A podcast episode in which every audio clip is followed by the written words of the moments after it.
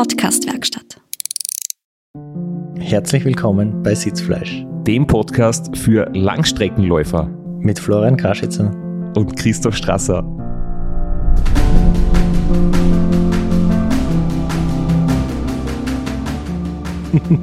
Du hast unseren Gag versaut, wir haben es gerade besprochen. Der Podcast, der nicht ausgezeichnet wurde, das war mein Text. Der Podcast, der nicht beim 3 Podcast Award ausgezeichnet wurde, ja. Aber immerhin nominiert war. Ja, wir möchten uns bedanken. Es hat sehr viele Nominierungen offensichtlich gegeben und wir haben sogar einen kurzen Auftritt in der Show gehabt auf, ähm, auf Radio quasi. Aber ich glaube, gewonnen haben wir nicht. Oder warst du heute beim, bei der Frühstückssendung eingeladen, weil die, die Sieger des Awards waren heute um 6 Uhr schon live? Na, war ich nicht, aber du machst ja doch manchmal Sachen ohne mich. Warst du vielleicht dort? Nein, ich war nicht dort und ähm, es waren leider keine Sport-Podcasts in den Top 20, aber wie gesagt, wir sind einmal auf Sendung erwähnt worden. Die Moderatoren haben sich gegenseitig Podcast-Titel vorgelesen und haben versucht zu erraten, worum es in dem Podcast geht. Nächste Runde. Sitzfleisch. Boah. Sitzfleisch bekommt man, wenn man lange irgendwo sitzt, wenn man im Wartezimmer sitzt. Mhm. Boah, es könnte alles sein. Es könnte ein Arzt-Podcast sein der über, über seine PatientInnen spricht, die Sitzfleisch kriegen. Die in der Zeit, während sie auf den Arzt warten, warten schon ja, selbst Medizin hätten studieren richtig, können. Richtig, richtig. Oder, oder es geht in die Lebensmittelschiene tatsächlich. Ja, da bist du kalt unterwegs. Herzlich willkommen bei Sitzfleisch, dem Podcast für Langstreckenradfahren, dem Podcast aus 1001 Kilometer mit Christoph Strasser und Florian Kraschitzer. Äh, schwierig, das war schwierig. Das Christoph Strasser ist Langstreckenläufer und sein Betreuer ist der Florian Kraschitzer. Ja, jede Presse ist gute Presse. Nehmen wir es in der Kategorie. Genau, wir sind im Radio gewesen und äh, über die Details, ob man Radl fährt oder läuft, muss man jetzt nicht so streng urteilen. Wir nehmen, wir nehmen jede Werbung gern. Aber wirklich nochmal vielen Dank an alle da draußen, die uns nominiert haben. Es waren einige. Wir freuen uns sehr darüber. Und Straps, du musst da Instagram ein bisschen mehr nutzen, um solche Sachen zu pushen, dann wird man vielleicht, würden wir es dann vielleicht auch mal in die Top 20 zu schaffen. Aber es war ein Juryentscheid schlussendlich und ja, das äh, hat uns trotzdem sehr gefreut, aber wir wollen ja heute ähm, da über einige andere Sachen reden. Und zwar haben wir heute wieder eine Episode vorbereitet auf Anregungen hin. Wir haben einige Fragen gekriegt Anfang des Jahres, so zum Thema Ausrüstung, ähm, Aufbau technischer Seite der Autos für die Radrennen, Ernährung, Training und darüber werden wir reden. Aber zuerst haben wir noch ein paar aktuelle Dinge, nämlich Stichwort Trainingslager. Wir sind beide gerade aus einem solchen Retour gekommen vor kurzem. Genau, und ich würde sagen, nachdem meins kürzer war und wahrscheinlich nicht so interessant war, werden wir gleich mal, dass du, du hast, bist über deinen Schatten gesprungen und du warst ja lang ein Verfechter vom im Keller auf der Walze fahren und lass dich hin und wieder, ich glaube, das ist jetzt dein drittes oder viertes Trainingslager überhaupt im Winter, was dich dazu hinreißen hast lassen? Naja, ganz so selten nicht, aber es ist äh, bei weitem nicht so, dass ich einer bin, der jedes Jahr wohin fährt, sondern halt manchmal, wenn es passt und jetzt hat es einfach auch mehr Gründe gehabt. Es war irgendwie so die Gesamtsituation ähm, ein bisschen erdrückend die letzten Jahre und es war es einfach wieder mal sehr schön, einen Tapetenwechsel zu haben. Und äh, ja, auf Gran Canaria war ich noch nie und jetzt haben wir gedacht, es kann nicht sein, dass ich jetzt äh, 15 Jahre professionell Radsport mache und nie auf der Radlfahrerinsel Nummer eins war. Das kann nicht sein. Und deswegen 14, 14 Tage dort gewesen und muss sagen, ich verstehe wirklich, warum die Insel so beliebt ist. Es ist echt, echt fein. Radsportinsel Nummer zwei maximal. Nummer eins ist un unbestritten.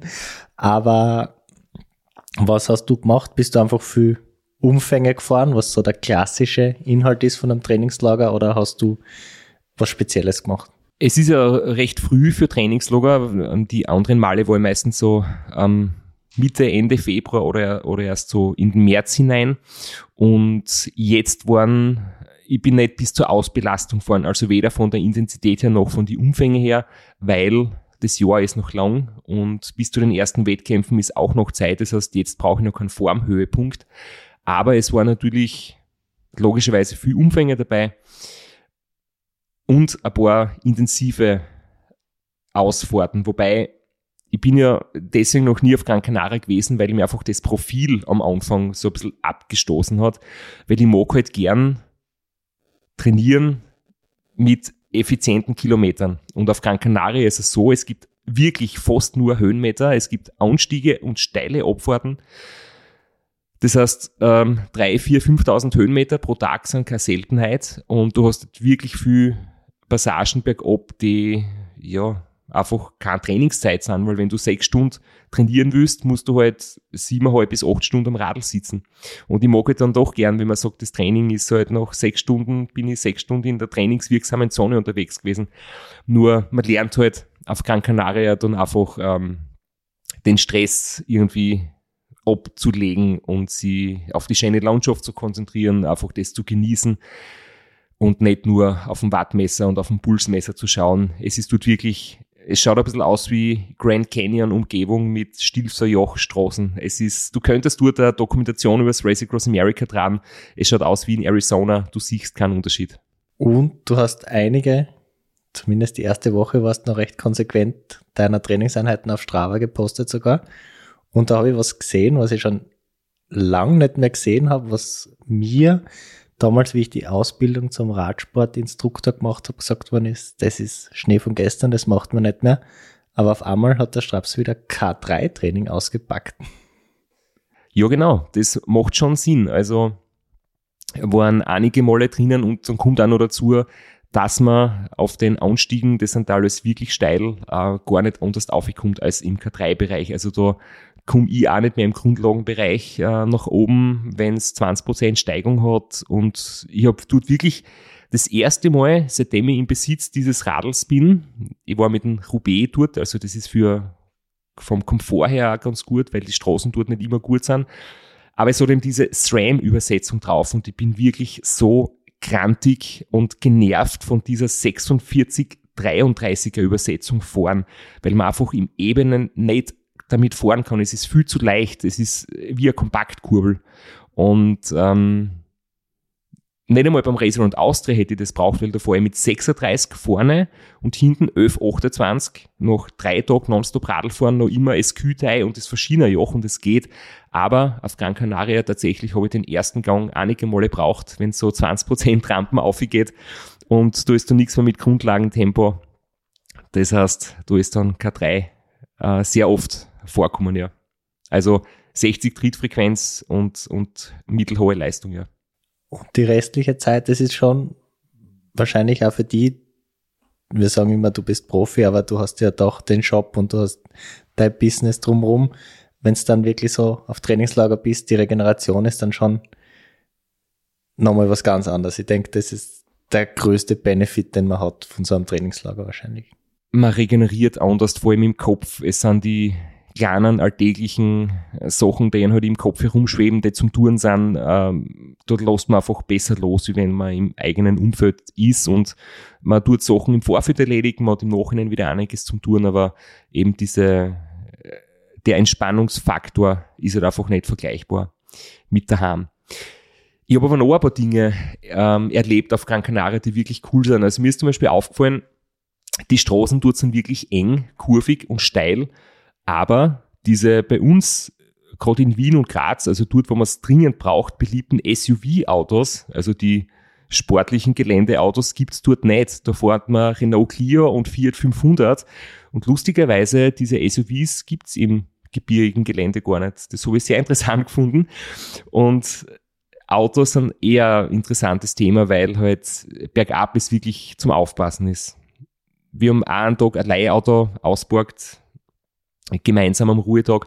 Und man kann dort wirklich nur langsam fahren. Und es ist halt bergab echt zum Aufpassen, dass man nicht am Auto hinten drauf fährt, die meistens Touristen, so wie ich selbst auch, die fahren halt dann wirklich oft mit Schritttempo um die Kurven, man sieht nichts, man hat wenig Platz, es ist oft nicht wirklich zweispurig, sondern sehr schmal. Und bei jedem Auto hängen hinten ein paar Radlfahrer drauf, die warten, ob sie irgendwann vorbeikommen. Und da muss man halt echt geduldig bleiben. Und ja, bergab halt ein bisschen relaxed das Ganze angehen. Was natürlich die Bremsen freit. Ich habe im letzten Moment vor dem Wegfahren wieder ein Argument, ähm, warum ich die Scheibenbremsen so gern mag. Ähm, ich habe noch schnell neue Scheibenbremsen, also Bremsbeläge braucht. Und dann bin ich draufgekommen, für die SRAM Red passen nicht unbedingt SRAM Red Bremsbeläge, weil es gibt auch da unterschiedliche, das nicht einmal der Radlhändler weiß. Und dann habe ich beim Einbauen am halb sechs am Abend halt gemerkt, hoppala, das passt nicht. Und dann bin ich noch mit meinem rostigen Stadtradl durch die Stadt gesprintet und habe dann im dritten Geschäft, wo ich gewesen bin, doch noch die richtigen gekriegt. Das war etwas mühsam. Ja, das könnte an den Scheibenbremsen liegen, das könnte aber auch an der mangelnden Auseinandersetzung mit deinem Gerät liegen. Vielleicht gibt's Leute, die, die wissen, welche Belege in welche Bremsen gehören. Ja, ich bin sogar im ersten Geschäft nicht ganz richtig beraten worden, weil ich eigentlich davon ausgegangen bin, dass der das Radl ähm, genau kennt, weil ich es da im Prinzip bekommen habe. Also von Specialized gesponsert, aber dort abgeholt und es hat trotzdem nicht genau passt. Also es dürfte halt an der Regalwand, wo 50 verschiedene Bremsbeläge hängen gar nicht so leicht sein, den Überblick zu behalten. Das war mit Vögenbremsen wesentlich einfacher, aber es ist ja eins der wenigen Terrains gewesen, wo ich erstens wirklich die äh, Leistung der Scheibenbremse geschätzt habe. Das macht dort auf der Insel schon Sinn. Wenn du wieder zu knapp auf ein Fiat 500 aufgefahren bist, wo Tourist mit Strohhut drin gesessen ist. Da war es auf jeden Fall praktisch, ja. Und ähm, auch das fehlende Kettenblatt habe ich nicht wirklich vermisst. Flache Passagen gibt es sehr wenig. Ähm, trotzdem verstehe ich bis heute nicht, wie man auf die Idee kommen kann, ähm, beide Kettenblätter plus die Leistungsmessung in ein Teil zu konstruieren und dass man nicht ein Kettenblatt tauschen kann. Und dann ist das natürlich schwer lieferbar und nur als Paket äh, erhältlich. Und deswegen habe ich jetzt halt immer noch diese kleine Übersetzung drauf. Mal schauen, ob ich in Zukunft da was dran ändere. Aber ich verstehe halt nicht ganz, warum man nicht einfach ein einzelnes Kettenblatt tauschen kann, so wie bei allen anderen. Ähm, nachhaltig ist es nicht wirklich. Aber ja, ich will jetzt nicht zu sehr über den Hersteller, der mich nicht sponsert und auch der Konkurrent sponsert mich nicht, äh, lästern. Es gibt sicher Leute, die SRAM super finden und das soll auch so sein. Sonst musst du auf deine alten Tage noch ein bisschen an deiner Trittfrequenz arbeiten. ja, möglich. Wie war das jetzt bei dir? Trainingslager war auch für dich jetzt in einer anderen Form gerade Thema? Ja, Trainingslager. Ich war vier Tage mit meiner Partnerin langlaufen. Das war sehr cool. Jeden Tag drei bis dreieinhalb bis vier Stunden langlaufen. Ist auch gutes Training, aber bei meiner schlechten Langlauftechnik sehr wenig Grundlage dabei. Also ich bin immer sofort in sehr hohen Herzfrequenzbereichen und das sind dann drei Stunden schon richtig anstrengend und dann habe ich mir auch das Wellness in der Therme verdient danach. Und das gute Essen hoffentlich. Und das gute Essen, obwohl wir bisschen daneben gegriffen haben beim Hotel und das war so ein, Kinderhotel mit einem riesigen Speisesaal, wo 300 Leute eng an eng gesessen sind, die Kinder nur so herumgewuselt haben. Aber der Vorteil ist, wenn es ein Buffet gibt für Kinder, dann werde ich auch satt, weil dann gibt's Nudeln und Pizza und Pommes. das klingt gut. Wir waren Selbstversorger, selbst äh, gekocht. Da ist man nämlich auf der sicheren Seite, vor allem wenn es um die Menge geht, weil manchmal ist das echt frustrierend, wenn es nur so à la carte Sachen oder so gibt und kein Buffet und dann muss man entweder vor dem Essen oder nach dem Essen zusätzlich daheim essen. Das ist irgendwie frustrierend. Und wenn man selber kocht, haben wir jetzt die großen Menschenmengen äh, vermieden und äh, da weiß man, was drinnen ist und vor allem wie viel drinnen ist zurück aus dem Trainingslager wartet wieder der triste Alltag auf dich im Keller Walzen fahren. Aber da hast du jetzt auch abgegradet. Du bist jetzt nicht nur zum Direct Drive Trainer, sondern auch, aber vielleicht magst du selber erzählen, dein neuestes Upgrade. Also es ist, äh, steht nicht mehr viel zwischen dir und deiner Zwift-Karriere. Ähm, ja, ich bin wirklich heuer das erste Mal von der mechanischen Rolle auf den Smart Trainer. Also, wie hast du das jetzt vorher gesagt oder wolltest du das sagen? Wie ich es versucht habe zu sagen, war Direct Drive Trainer. Okay. genau, das Wort kenne ich gar nicht. Auf jeden Fall Smart Trainer kann man, glaube ich, auch sagen. Ich muss ehrlich sagen, ich habe jahrelang wirklich auf der uralten mechanischen Walzen gern trainiert und gut trainiert und ich glaube, das hat da wirklich etwas gebracht, weil ich halt einfach das aktiv treten gelernt habe, selber das Tempo machen, selber die Intensität zu bestimmen und nicht äh, das vorgegeben zu kriegen.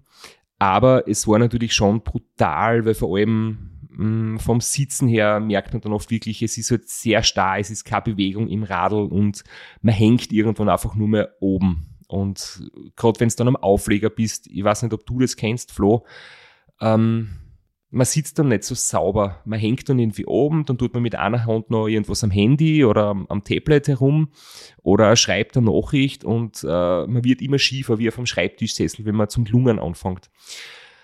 Und jetzt habe ich eben dieses Boomboard das erste Mal getestet und es ist im Prinzip ein beweglicher Untersatz, der unter den Trainer gestellt wird. Das hat auch zusätzlich den Sinn, dass es die Geräusche und die Vibrationen auch noch dämpft. Das heißt, es freuen sich auch die Nachbarn. In meinem Fall wurscht. Ich die Maulwürfe vielleicht. Aber grundsätzlich, es ist nicht jeder im Keller beim Training. Äh, es, ist, es gibt Nachbarn, die freuen sich drüber, wenn es leiser wird und nicht vibriert. Und ähm, das Boomboard funktioniert so, dass es sich seitlich bewegt. Du hast links und rechts zwei Federn drinnen oder du kannst zwischen zwei Federn wählen, zwischen einer härteren und einer weicheren. Und wenn du jetzt im Wiegetritt bist, wenn du einen Sprint machst oder Intervall, dann bewegt sich das Radl so, wie es auch in echt auf der Straße tun würde. Und ich finde das deswegen wirklich cool, weil wenn du jetzt normal oben sitzt, bewegt es sich leicht. Der Satteldruck wird wesentlich verringert. Weil das war eigentlich immer das Problem, dass es wirklich unangenehm wird und auch beim Sitzen nach vielen Stunden oder nach vielen Einheiten. Und jetzt hat es eine natürliche Links- und Rechtsbewegung. Im Wiegetritt geht's richtig nach links und rechts. Und man lernt irgendwie trotzdem das Bikehandling, man verlernt es nicht. Das, die natürliche Bewegung bleibt erhalten. Und was ich auch zum Beispiel merke, wenn ich mit dem Zeitfahrer drauf bin, dann ist es so, wenn du am Zeitfahrrad sitzt, möchtest du trotz der Tretbewegung den Oberkörper gerade halten und stabil halten. Und das kannst du natürlich dann lernen, wenn sich das Rad bewegt. Wenn das Radl sowieso starr ist, dann ist dein Rücken auch starr und das, deswegen gefällt mir das wirklich sehr. Hast du da zusätzlich dann eine kleine Erhöhung fürs Vorderrad oder wie hoch ist das Ganze? Der Untersatz fürs Vorderrad ist der gleiche. Du stößt quasi den Smart Trainer mit dem Vorderraduntersatz auf dieses Boomboard, befestigst es dort ähm, stößt links und rechts die unterschiedliche Federhärte ein und die ganze Einheit ist dann am Board oben. Das heißt aber, das Ganze hat ungefähr eine Höhe von, ja, ich schätze 10 Zentimeter. Wenn du vom Rad absteigst, ich bin das erste Mal fast überknöchelt, daneben gestiegen ähm, und habe einen Meter nach hinten so einen kleinen Ausfallschritt machen müssen, weil halt plötzlich du ins Leere steigst. Du bist das Absteigen, du steigst weiter nach unten als normal. Also bitte äh, aufpassen für jeden, der das einmal versuchen möchte. Okay, also es ist nicht nur der hintere Teil des Smart Trainers steht auf dem Board, sondern die ganze Einheit mit, mit Vorderrad. Ganz genau. Ja. Okay. Und es gibt eben zum Beispiel auch noch dieses Boomboard Light. Das ist nur eine Schaummatte. Das ist ja wesentlich günstiger. Das ist sozusagen äh, die, ja, die Light-Version davon. Da sind keine Federn drinnen, die man einstellen kann. Ähm, das ist auch in erster Linie für die Geräuschdämmung, für die Nachbarn und dann gibt es zum Beispiel noch Zubehör, so einen Desk, der höhenverstellbar ist, so ein kleiner Tisch, wo man dann eben sein, sein Tablet, sein Computer, seine Getränkeflaschen draufstellen kann. Und für alle, die das einmal ausprobieren möchten, haben wir jetzt auch so eine kleine Aktion mit einem Rabattcode. Und zwar auf der Webseite vom Hersteller von der Firma Leze aus Deutschland lezeboomboard.com und dann den Rabattcode Sitzfleisch10 eingeben. Du gibst 10% Rabatt. Aber ihr seht dann auch alles in den Show Notes, in der Episodenbeschreibung, im Text ist das nochmal alles verlinkt und beschrieben. Aber ich kann wirklich sagen, es fühlt sich anfangs etwas komisch an, weil es ein bisschen wackelig ist, aber wenn man es dann nochmal kennengelernt hat, ist es echt ein Komfortgewinn und das Indoor-Training wird realistischer auch ohne Zwift. Was ja berühmt ist für seine Realitätsnähe. kommen wir zum nächsten Thema und das ist uns kommen wir zum nächsten Thema und das ist uns beiden wirklich eine Herzensangelegenheit. Wir haben dazu aufgerufen, dass ihr, liebe Hörerinnen, uns schreibt, was ihr erlebt habt im, im Ultraradsport, im Langstreckenradsport. Und wir haben unglaubliche 85 Bewerbungen bekommen und da waren wirklich super Sachen dabei und wir können natürlich leider nicht alle einladen, aber wir werden im Laufe des, Jahr, im Laufe des Jahres immer wieder auf diesen Pool zurückgreifen und hin und wieder Gespräche mit äh, sehr interessanten Gästen und Gästinnen suchen. Und da waren echt super Sachen dabei, tolle Bewerbungen. Leider haben wir nicht genug Folgen, um alle unterzubringen. Ja, wir könnten jetzt wirklich äh, die nächsten zwei Jahre nur die ganzen Gespräche führen. Und wir haben natürlich selbst auch einiges vor. Wir haben ja schon ein paar Folgen eigentlich vorab produziert mit, ähm, ja, mit Gästen, die auch gewünscht worden sind per E-Mail. Aber es waren eben dieses Mal dabei wirklich Geschichten von jungen Leuten, die sehr motiviert sind und, und irgendwie mit voller Energie ins Abenteuer starten. Es waren von älteren Fahrern Geschichten dabei, die immer noch ähm, trotz höheren Alters voll motiviert sind. Es waren Geschichten dabei von Charity-Projekten für einen guten Zweck, von, von Enttäuschungen, von Scheitern, von äh, großartigen Leistungen. Manche waren sehr lustig, manche waren äh, mitreißend, inspirierend. Ein paar Mal haben wir feuchte Augen gehabt beim Lesen und ähm, ja, vielen, vielen Dank für die ganzen Zuschriften. Ich habe alle E-Mails beantwortet. Und wir möchten noch zwei besonders schöne Sprüche oder Zitate vorlesen, die mit dabei waren. Das erste ist vom Stefan. Da geht es um eine Teamleistung beim Restaurant Niederösterreich und er schreibt, die Erkenntnis nach dem Finish war, unser Team harmonierte perfekt und ein weiteres Leben ohne Rad ist zwar denkbar, aber nicht wirklich sinnvoll. Wir sind stolz auf das, was wir neben unseren Berufen und Familien als Team zu Wege gebracht haben.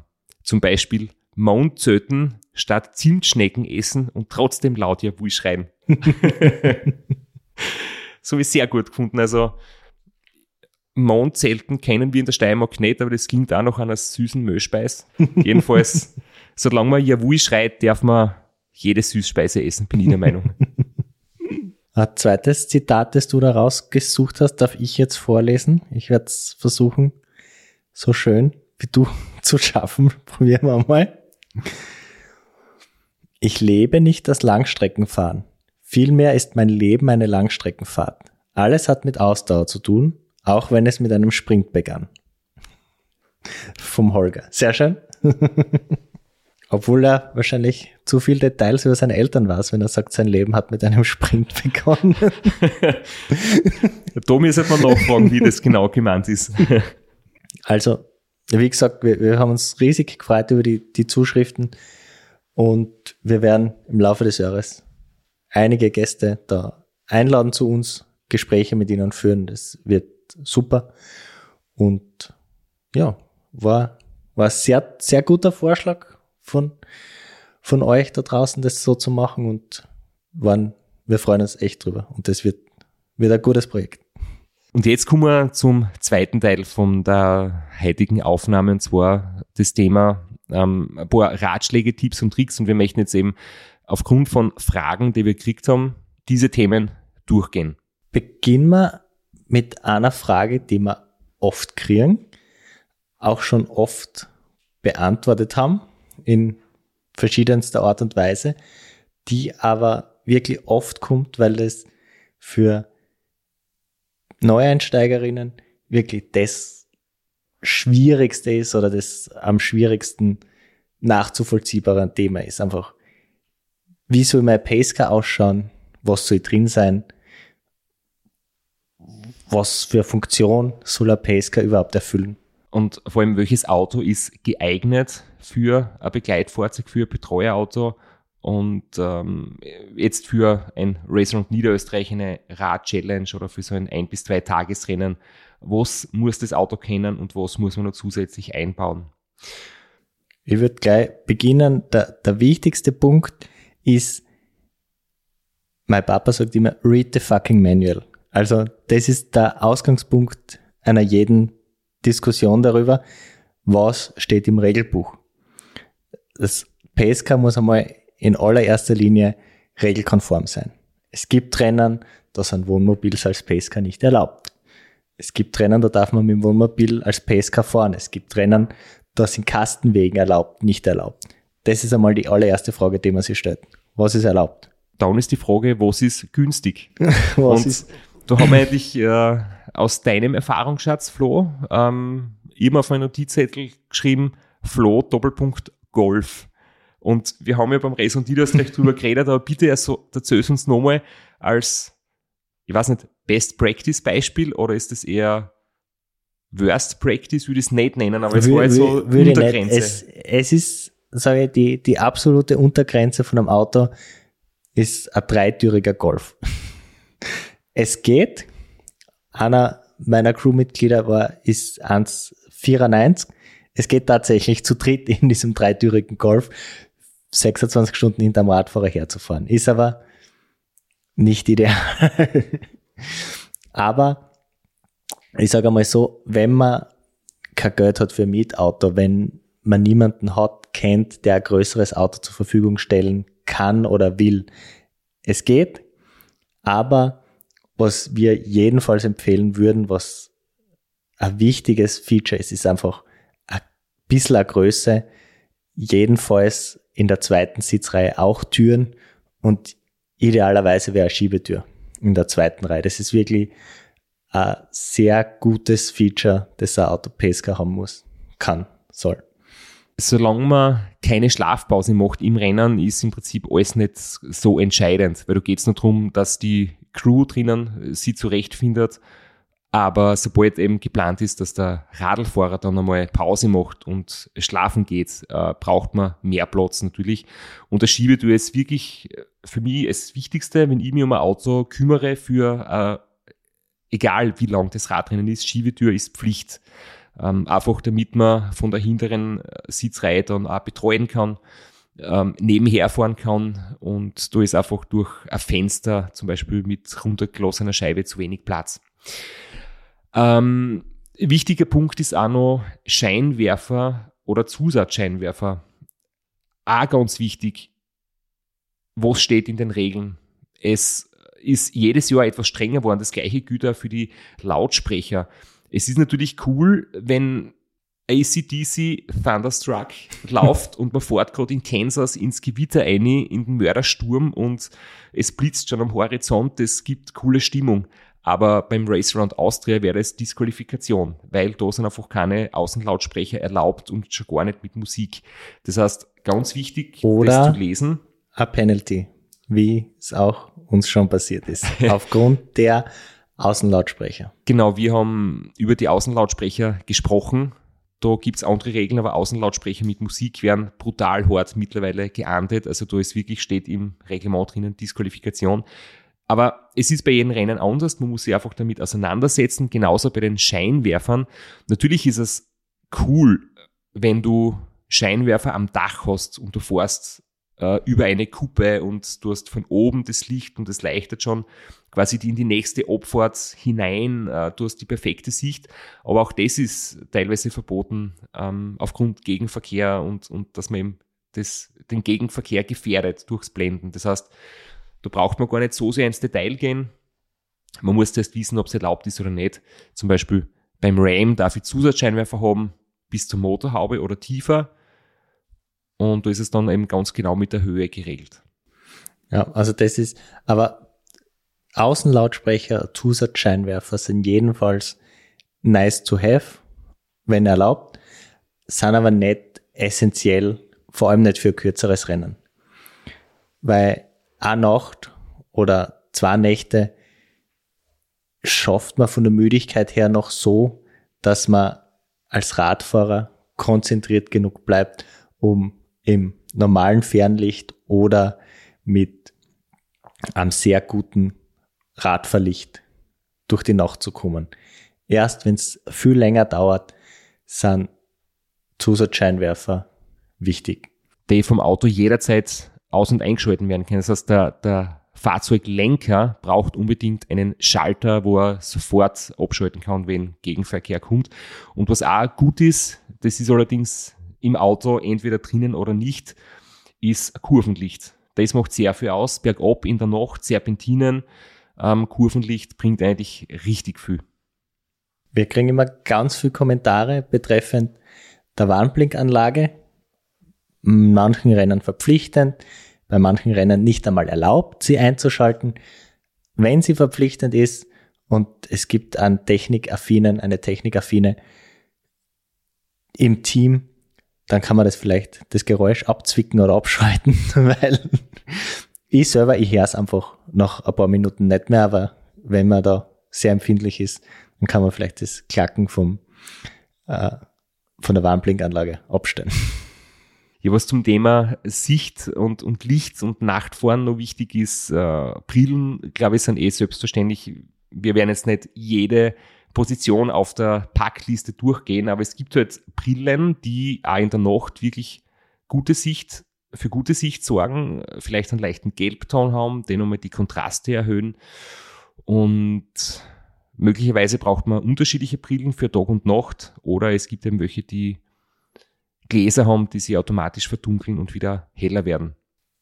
Noch ganz kurz zum Pacecar. Äh, unser Motto ist eigentlich immer so wenig Technik wie notwendig. Weil immer, wenn man irgendein, irgendwas Technisches hat mit Elektronik, mit äh, komplizierter Technik, das kann alles kaputt werden. Deswegen ist bei uns die Kühlbox zum Beispiel nie elektrisch betrieben, sondern das ist einfach nur eine Kühlbox und da wird Crashed Eis oder Kühlakkus reingehaut und das ist es dann. Und wenn man dann ein paar Stunden nur lauwarme Getränke hat, dann ist es halt so. Aber die Gefahr, dass das irgendwie die Elektrik vom Pacecar hinmacht und irgendeine Sicherung fliegt und das Auto sich nicht mehr starten lässt, ist dadurch gebannt. Und es wird ja mit Eiswürfel viel schneller kalt, wie jetzt äh, Zigarettenanzünder angesteckte ele elektronisch betriebene Kühlbox. Das dauert auch viel länger und frisst Strom und bringt die Kabel zum Glühen. Und äh, heiße Kabel können auch irgendwann schmelzen, wie wir alle schon einmal mitgekriegt haben. Kabel, ganz kurz, soll der Selbstverständlichkeit sein, aber man kann nie genug USB-Ladekabel dabei haben. Und zwar alle USB. Micro-USB, Mini-USB und USB-C. Weil man weiß nie, was man braucht. Und äh, verschiedene Rücklichter, verschiedene Vorderlichter, verschiedene Navigationsgeräte, verschiedene Wattmesser, verschi verschiedene elektronische Schaltungen haben verschiedene Stecker. Und da sollte man allzeit bereit sein, all diese Dinge, die man zwar vor dem Start laden sollte, aber auch während des Rennens laden zu können. Ja, zum Thema Navigationsgeräte muss man sich vorher gut überlegen, wie man das macht. Also entweder hat man irgendwas mit Computer, Laptop, äh, dann braucht man eine Laptop-Halterung oder der, der, der, was hinten vielleicht das Ernährungsprotokoll macht, soll irgendwie wissen, wo sein Laptop steht, wie er ihn befestigt, denn nur am Schoß zu haben, ist nicht unbedingt angenehm. Und wenn man ein Navigationsgerät, ein klassisches hat, das man auf die Scheibe mit einem Saugnapf gibt, es funktioniert nicht jedes Navigerät, dass man eine GPX-Route importiert. Das heißt, zum Beispiel der Garmin Montana kann das, aber eben nicht jedes Gerät, da muss man sich vorher ein bisschen damit auseinandersetzen, dass man da wirklich das dann importieren kann und das dann unterwegs ablesen kann. Was ich vorher fast vergessen habe, ich habe noch zum Thema ähm, Lautsprecher oder Zusatzscheinwerfer außen befestigen mir aufgeschrieben, Doppelklebeband für Notfälle, weil eigentlich kann man sehr gut mit Magnetträger, wo man zum Beispiel Ski aufs Dach gibt, Dinge befestigen, aber ich habe das einmal erlebt, man mietet ein Auto, fährt hin, holt das Auto ab, bockt die Magnetträger aus dem Koffer und siehe da, sie halten nicht, weil das Auto ein Plastikdach hat. Genau, Plastikkarosserie. Und dann kannst du mit Magnetträger ähm, brausen gehen, wie wir sagen. Und dann hilft nur mehr das Doppelklebeband und dann viel Spaß beim Abziehen. Also bevor man Doppelklebeband aufs Auto gibt, bitte gut überlegen und probieren, weil es kann sein, dass man da dann, ich sage mal, Stunden bis Halbtage verbringt, um die Karosserie wieder von Doppelklebeband zu befreien. Wenn es Budget gibt, würde ich sowieso Mietautos empfehlen, weil das eigene Auto ist sowieso schaut, jemanden zu bitten, sich das Auto auszuleihen und dann solche Dinge zu veranstalten, da muss man die Person schon sehr mögen. Äh, also wenn es Budget dafür gibt, würde ich immer ein Mietauto empfehlen. Was nämlich auch den Vorteil hat, dass man dann immer die Option hat, ein Auto mit Automatikschaltung zu nehmen. Das ist ein sehr nice to have, ist jetzt nicht das Allerwichtigste, aber würde ich in der Prioritätenliste schon recht oben ansetzen, weil man mit dem Auto sehr langsam bergauf fahren muss. Und das ist mit der Automatik einfach leichter und angenehmer und man kann wirklich immer hinter der Athletin, hinter dem Athleten herfahren und muss nicht im Finsteren bergauf stehen bleiben, hinterherfahren, stehen bleiben, sondern man kann wirklich die ganze Zeit hinterherfahren. Die ganze Zeit fahren kann man allerdings dann, wenn man einen Reservereifen mit hat. Das soll man auch noch notiert.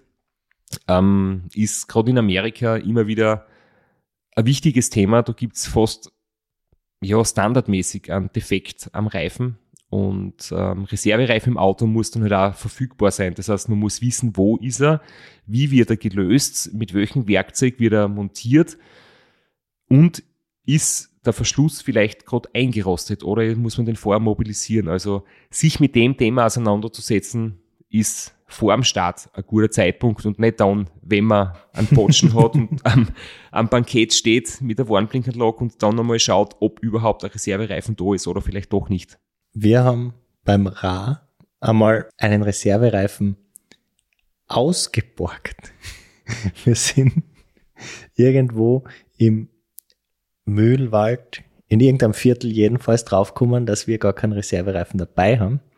Haben ein bisschen herumtelefoniert, Werkstätten angerufen und dann sind wir zu irgendeinem Bauernhof, Schrägstrich Werkstätte gekommen, der hat irgendwo aus einem alten Schuppen einen LKW, wir sind so mit einem äh, Mercedes Vito gefahren, einen alten LKW-Reifen, der irgendwie draufpasst hat.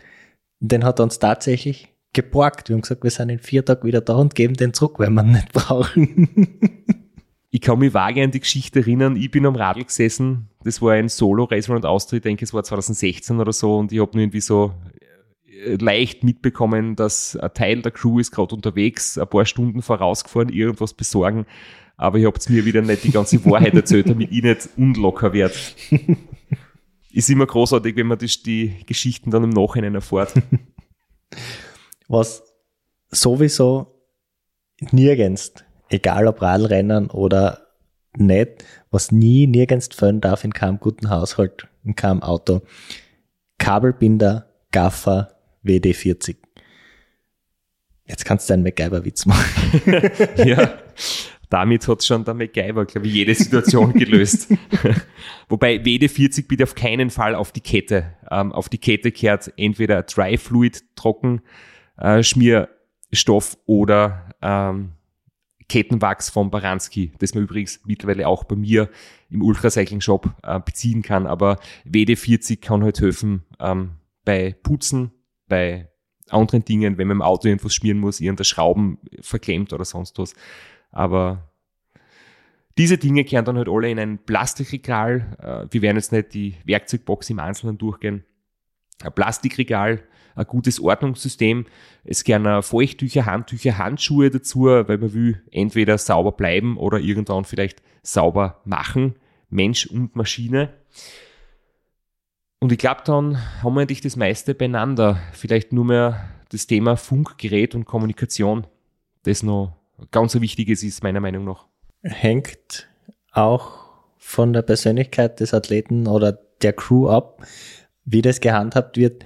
Es ist, wenn ein Athlet, eine Athletin sehr mit sich selbst alleine Radfahren kann, nicht unbedingt notwendig, weil es gibt quasi nicht mehr Radfahrer, Radsportlerinnen, die ohne Navigation am Rad unterwegs sind.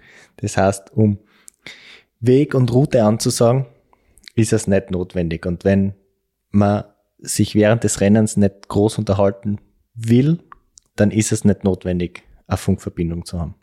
Ich bin immer erstaunt, wenn es dann Geschichten gibt, wo Leute sagen, ja, sie sind jetzt Race Across America gefahren und das war so schön, weil sie haben endlich einmal zehn Tage Ruhe gehabt. endlich einmal Stille und nicht permanent Stress. ja, es ist ganz unterschiedlich. Für mich ist halt wirklich das äh, ganz entscheidend und so wie wir das halt immer aufbauen, wir haben uns so ein bisschen gespielt oder ein paar ähm, Dinge halt umgebaut. Also im Auto ist es so, dass wir quasi eine kleine Computer-Aktivbox ähm, ans Funkgerät gesteckt haben, damit jeder im Auto hört, wenn ich was ins Funkgerät spreche. Nicht nur derjenige, der das Funkgerät dann bei sich hat. Und äh, ihr im Auto habt quasi ein externes Mikrofon noch angesteckt, dass das herumgereicht werden kann, dass ähm, der Beifahrer, äh, der Fahrer oder wie auch immer reden kann. Und äh, sehr oft wird es dann über die Außenlautsprecher gespielt, wenn es erlaubt ist. Und äh, wenn man durch Ortschaften fährt, wenn man verpflichtend nicht die Außenlautsprecher verwenden darf, geht's direkt bei mir ins Ohr. Ja, also das ist schon finde ich sehr wichtig in unserer Crew, dass jeder hört, was du sagst. Also es, ich bin auch schon in Pacecast gesessen und habe das schon gesehen, wo beispielsweise nur der Beifahrer mit dem Athleten kommuniziert. Das heißt, nur der hört und nur er spricht mit dem Athleten.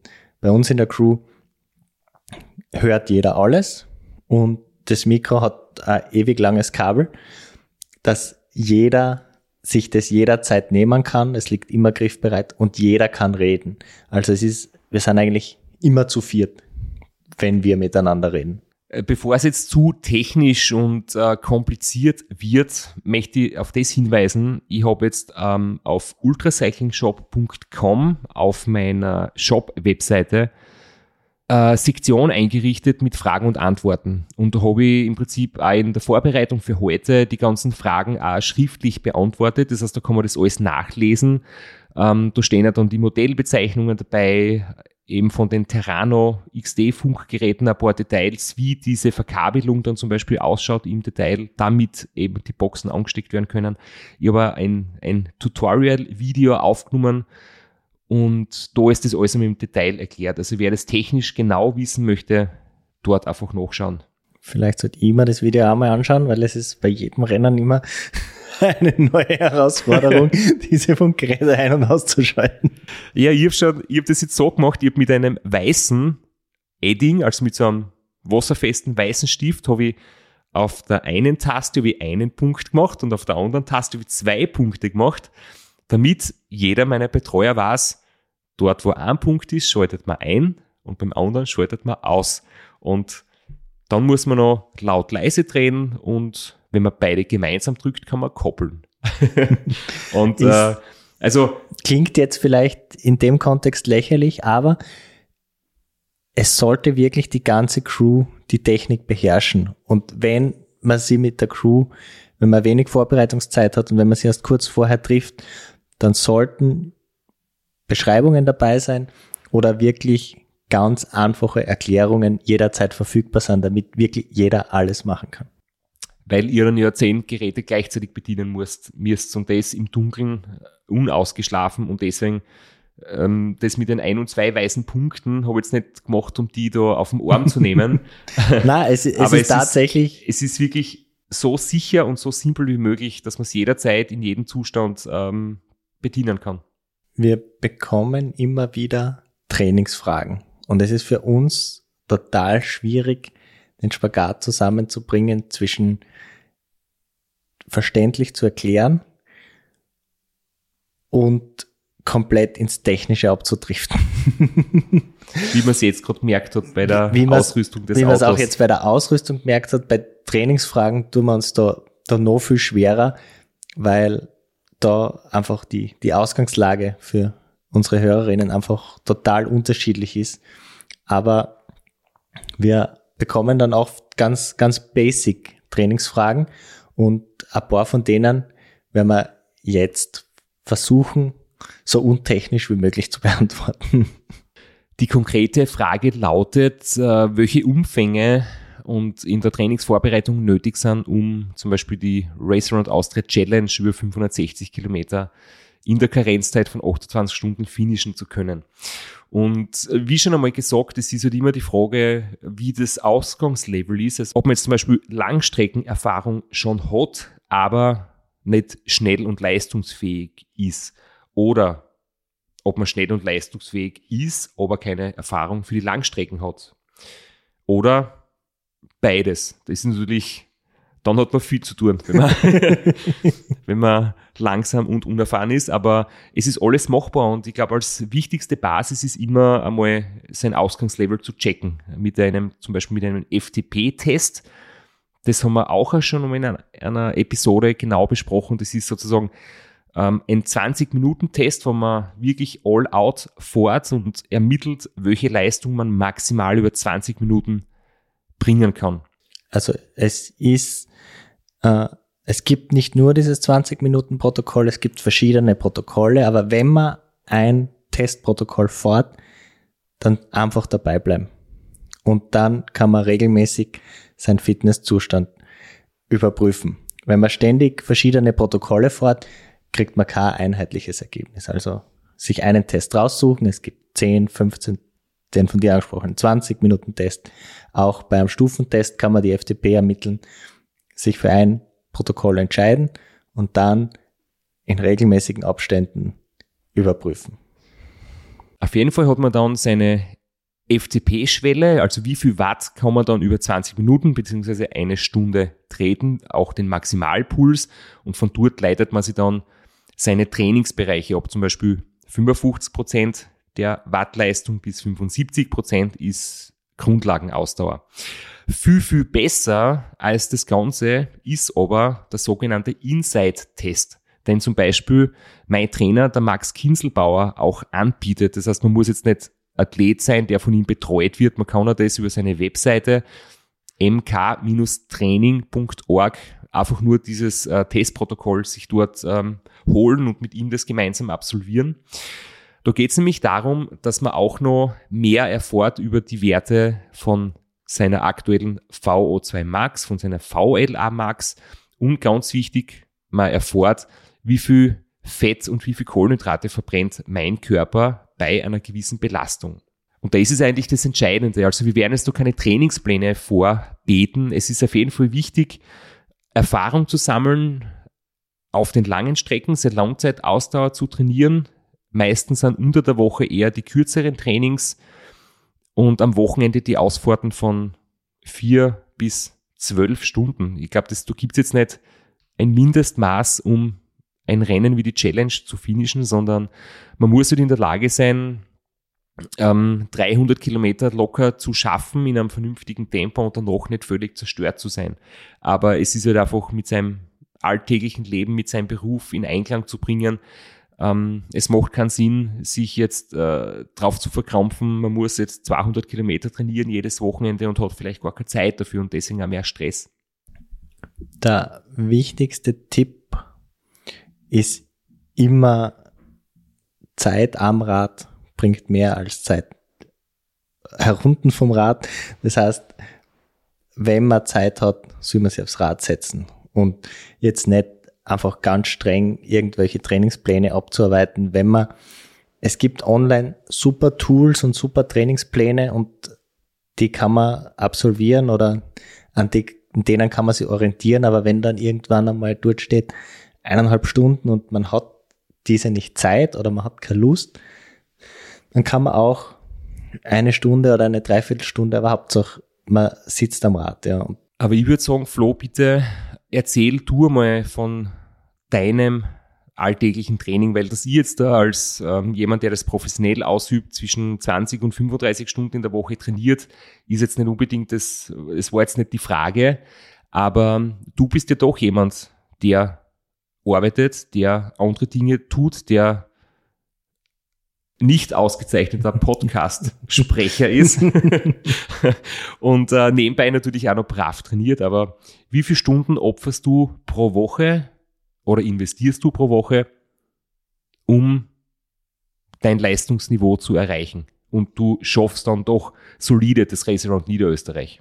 Also ich bin seit, glaube ich, 2016 auf Strava. Da ist bei mir alles sichtbar. Das heißt, wenn man es genau wissen will, kann man sich das dort anschauen. So richtig äh, mit Ziel und Plan arbeite ich aber jetzt erst wieder seit drei Jahren. Davor bin ich einfach irgendwie drauf losgefahren. Und ich hatte im ersten Jahr, also vor drei Jahren, das Ziel, 365 Stunden im Jahr Rad zu fahren. Das haben wir gedacht, das ist eine schön runde Zahl. Das ist im Schnitt ein, eine Stunde eine Stunde Radfahren pro Tag. Das habe ich mir als schaffbar und realistisch vorgestellt und habe ich danach geschafft. Äh, das Ziel war sogar zu niedrig angesetzt, weil es war dann im November erreicht und habe dann fast keine Motivation mehr gefunden, mich weiter aufs Rad zu setzen. Äh, und im letzten Jahr habe ich mir dann das Ziel gesetzt, 444 Stunden, wieder eine schöne runde Zahl. Das habe ich sehr knapp geschafft, weil ich äh, nach dem Run ein bisschen ein Sommerpausenloch aufgerissen habe, weil ich kein Ziel hatte und nicht wirklich einen Grund gesehen habe zum Weitertrainieren und dann bin ich nur aus Spaß mehr gefahren. Wie viele Stunden in der Woche ist jetzt dein Training äh, unter der Woche bei den kürzeren, intensiven Einheiten? Also bei mir schwankt es aktuell zwischen 8 und 12 bis 14 Stunden. 14 Stunden ist schon recht viel. Da investiere ich sehr viel Zeit am Wochenende. Unter der Woche habe ich Trainingseinheiten zwischen einer Stunde und maximal zwei Stunden. So eineinhalb Stunden so im Schnitt unter der Woche mit einem fixen Ruhetag und am Wochenende dann was geht, beziehungsweise worauf ich Lust habe. Wenn ich dann gehe mal an einem Wochenende Skifahren oder eine Skitour oder Langlaufen und dann setze ich mich nachher nicht mehr aufs Rad. Acht bis zwölf Stunden ist also, wie wir, wie wir jetzt gehört haben, auch vom Flo, ein Umfang, der auf jeden Fall gut ist, um so ein Radrennen zu bestreiten. Gewinnen wird damit sicher schwierig, aber das ist sehr selten das Ziel. Und über das reden wir heute auch nicht.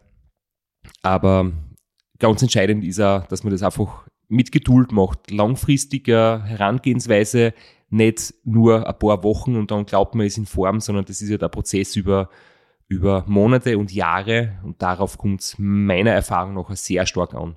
Ich denke, äh, was sehr wichtig ist, wenn man so von Umfängen redet und man sieht dann die, die Jahresumfänge der Profis und äh, von sehr trainingserfahrenen Leuten, die 800, 900, 1000 Stunden im Jahr Radfahren, dass man dort nicht hinkommt, äh, einfach so.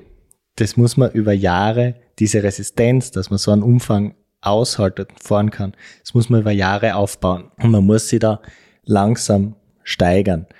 Äh, jährlich 10, maximal 20 Prozent, um zu schauen, dass der Körper das auch verkraftet. Man kann nicht von 300 Stunden im Jahr auf 1000 Stunden im nächsten Jahr steigern. Das wird zu viel, selbst wenn man die zeitlichen Ressourcen hätte dafür. Eine andere Frage, die öfters jetzt schon kommen ist, ähm, da geht es ums Thema, wie ändert sich das Training oder wie soll ich trainieren, wenn ich schon älter bin? Also jetzt konkret über 50. Und nachdem das jetzt schon eine sehr spezifische Frage ist und beim Flo und bei mir steht bei beiden noch der Dreier vorn, noch. Ja. ähm, und jetzt können wir da natürlich nicht viel dazu sagen, aber wie das Training für 50 plus funktioniert, haben wir den Max, Markus Kinselbauer, gefragt. Das Training ab 50 oder auch deutlich älter unterliegt den, denselben Regularien wie jedes andere Training bei Jüngeren. Das Einzige, was sich ändert, ist die Regenerationszeiten. Das heißt, die Anpassungsprozesse, die laufen ein bisschen langsamer ab. Und man muss halt ein bisschen aufpassen bei den intensiven Einheiten, dass die nicht zu dicht aneinander liegen, dass genügend Zeit zum Erholen ist und dass der, der Körper genügend Zeit kriegt, die Reize zu verarbeiten. Äh, aber ansonsten gibt es eigentlich überhaupt keine Einschränkungen. Ich, ich, sehe das sogar eher als Fehler, dass man keine Intensität, oder wenn, wenn man keine Intensitäten mehr macht, weil dadurch verschenkt man eigentlich ein großes Potenzial, seine Leistungsfähigkeit nochmal deutlich zu heben. Äh, man braucht überhaupt keine Angst nicht haben, in einem bestimmten roten Bereich oder, oder hohe Herzfrequenzen oder sowas zu erreichen, solange man gesund ist. Äh, und da empfehle ich sowieso jedem, dass er regelmäßig einen Check macht beim Sportarzt, der Belastungs-EKG, damit man sicher ist, dass man sein Herz auch äh, intensiv belasten kann, ohne Probleme. Und dann ist es überhaupt kein Thema nicht. Im Gegenteil, ich glaube, dass sogar die meisten sehr profitieren würden davon. Erfahrungsgemäß äh, trainieren Ältere, es ist jetzt ein bisschen pauschal und, und äh, ein bisschen lapidar ausgedrückt, äh, in einem ziemlichen Einheitsbrei. Das heißt, sie fahren, fahren teilweise richtig viel aber halt immer in einem sehr ähnlichen Intensitätsbereich. Das heißt, die VLR Max, die sinkt zwangsweise. Erstens einmal, weil die schnellen Muskelfasern im Laufe des Alters weniger werden und äh, eher in Richtung rote Fasern äh, übergehen. Äh, dann, wenn man viel trainiert und das Jahre und Jahrzehnte lang, hat man eigentlich eher einen guten Effekt, dass die VLR Max nach unten geht. Aber wenn man dann auf die Intensitäten vergisst, dann hat man einzig und allein die Umfänge als V2 Max Reiz und äh, vergisst halt vollkommen auf die den V2 Max Entwicklung über die über das Intensitätspotenzial. Und äh, es ist, macht keinen Unterschied, ob ich jetzt ein 30, 40, 50, 60 bin ich kann immer dieses System ausreizen. Ne? Das System ist halt nicht mehr ganz so groß wie äh, vor 20 Jahren dann, aber es ist noch immer da. Und wenn es nicht trainiert, dann wird es natürlich auch nicht besser. Ähm, von den Herzfrequenzwerten kann man eigentlich auch nicht, nicht sagen, weil es ist sehr individueller Wert. Also die maximale Herzfrequenz, die kann im Alter sehr hoch sein, bei, keine Ahnung, 200 für 200 vielleicht schon ein bisschen hoch, aber gibt es durchaus, dass man, dass man richtig hoch raufkommt. Und andere kommen halt vielleicht nur bis 170. Also das hat leistungsmäßig überhaupt nichts zu sagen äh, und ist ein individueller Wert. Deswegen, äh, man kann auch immer an diesen Wert heran trainieren. Ja, und Deswegen würde ich schon empfehlen, äh, vielleicht in der Absprache mit dem, mit dem Trainer oder mit jemandem, der sich mit der Materie gut auskennt, wie man denn solche Intensitäten äh, gut reinlegen kann in dieses Training. Das ist auch ein Punkt, der, den ich allgemein vielleicht noch anmerken möchte. Man sollte keine Angst haben vor hoher Intensität. Das geistert irgendwie so da draußen herum dass man, dass es irgendwie gefährlich ist fürs Herz oder dass man sie damit nichts Gutes tut. Man kann schon mal sich so richtig abschießen im Training. Das kann schon mal wehtun. Da kann man schon mal ein bisschen Blut schmecken. Äh, der Körper reguliert eh ab. Man kann sie eigentlich eh nicht. Man kann eh nicht übers Limit drüber gehen. Aber man braucht keine Angst haben vor hohen Intensitäten. Und vor allem nicht vor 50 plus. Letztens mit Rainer Steinberg haben wir, glaube ich, am Ende irgendwas dahergeredet, wenn wir mal 70 plus sind, möchten wir noch, also möchten, Vorschlag war es vom Rainer, das Ram im Zwarer-Team fahren. Das heißt, liebe Grüße nach Bayern. Ich hoffe, du hast uns heute wieder zugehört und nimmst da die Tipps mit für die Zukunft, lieber Rainer. Letztes Thema, auf das wir jetzt noch ein bisschen im Detail eingehen, ist ähm, das Thema eben zur Ernährung ähm, wie schaut es im Training und wie schaut es im Rennen aus. Und das ist jetzt wahrscheinlich schnell erklärt, ich habe mir das da vorbereitet. Wichtig ist zu wissen, es ist ein Unterschied, ob man im Training oder im Rennen unterwegs ist, weil im Training kann es durchaus Sinn machen, ähm, mit einem niedrigen Blutzuckerwert unterwegs zu sein, mit leeren Speichern unterwegs zu sein, um den Fettstoffwechsel zu trainieren das funktioniert zum Beispiel so, Flo, du bist auch derjenige, der am Abend nach der Arbeit trainiert. Wenn du jetzt am Abend intensives Intervalltraining machst und danach nichts Kohlenhydratreiches mehr isst, wirst du am nächsten Tag in der Früh ein bisschen schwere Viers haben.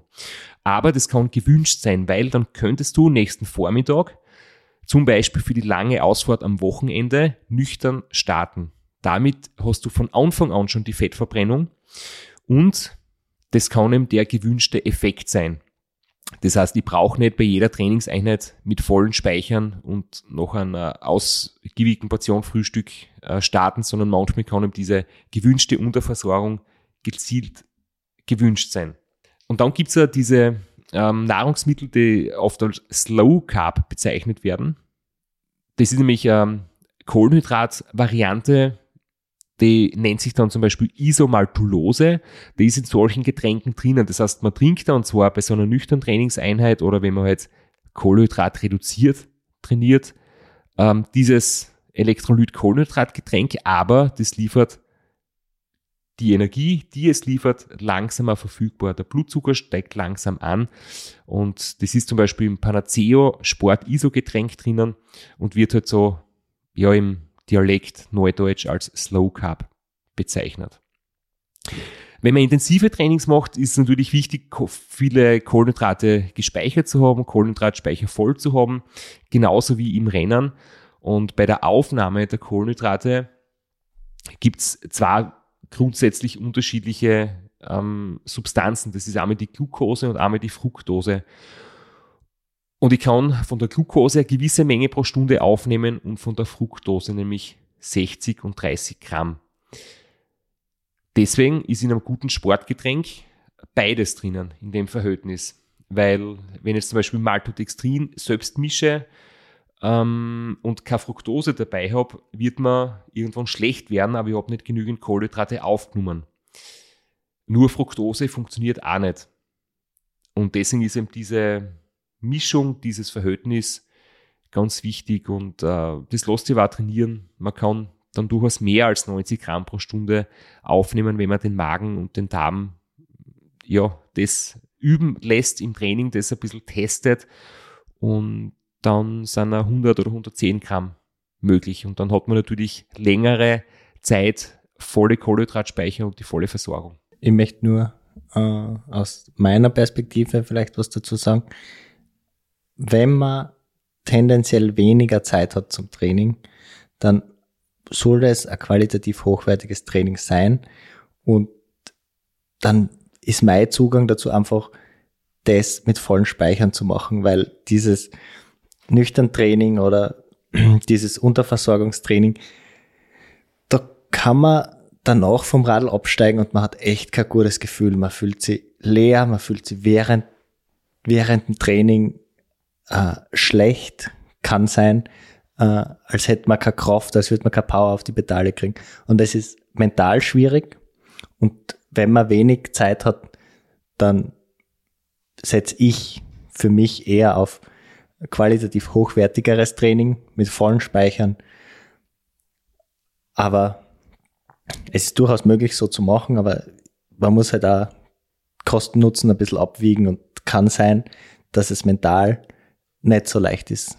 Definitiv und es macht eigentlich nur Sinn, wenn man das äh, Vormittag oder in der Früh irgendwie beginnt, weil äh, man kann jetzt nicht den ganzen Tag irgendwie das Essen zurückschrauben, wenn du geistig arbeitest und nur damit man oben quasi nüchtern starten kann. Das würde irgendwie wenig Sinn machen. Jedenfalls ist es wirklich wichtig, im Training schauen, welche Verpflegung tut mir gut, was kann ich gut vertragen, wo habe ich keine Probleme.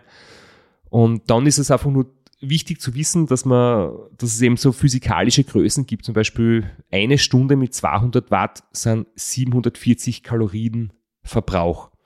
Und ich habe natürlich Fett im Körper, ich habe Kohlenhydrate als Glykogen gespeichert. Und das wird halt je nach Fitnesszustand unterschiedlich hergenommen. Wenn jetzt jemand, der wenig in Form ist und sehr klein und leicht ist und wenig Muskelmasse hat, 200 Watt tritt, verbrennt er gleich viel Kalorien, aber er ist wahrscheinlich schon sehr am Limit und verbraucht viele Kohlenhydrate und es entsteht viel Laktat. Und wenn jetzt ich zum Beispiel über 80 Kilo bin, meistens gut in Form. äh, wenn ich 200 Watt trete, verbrauche ich gleich viel Kalorien, 740, aber es kommt der größte Teil aus den Fettspeichern und ich verbrauche noch ganz wenig von meinem Glykogenspeicher. Und dadurch muss man dann sich ja unterschiedlich ernähren. Und das Ziel muss jetzt sein, wenn man dann zum Rennen geht, dass man ein konstantes, hohes Tempo fahren kann bei ganz wenig Kohlenhydratverbrauch mit viel Fettverbrennung. Und das erreicht man halt, wenn man gute Fitnesswerte hat und dann seine Ernährung auf seinen Bedarf abstimmt. Das kann zum Beispiel ganz genau dieser Inside-Test ermitteln. Wie viel Fett und Kohlenhydrate verbrauche ich bei welcher Intensität? Das kann auch bei der Ernährung helfen. Und ja, dann ist noch einfach gut zu wissen, viele Kohlenhydrate, gerade bei Intervalltrainings, wenn es dann lange Rennen werden über mehrere Tage, dann gehört Fett und Eiweiß auch dazu. Das ist zum Beispiel im Ensure drinnen, deswegen ist das so empfehlenswert. Einen letzten Trainingstipp habe ich noch, beziehungsweise ans Rennen dann hin. Ähm, wichtig ist, das konstante Tempo zu üben, ohne Zwischensprints, ohne sich selbst zu attackieren, ohne Überführungen äh, irgendwie rauf mit Vollgas, sondern das Gefühl für den Körper zu entwickeln, so konstant wie möglich zu bleiben.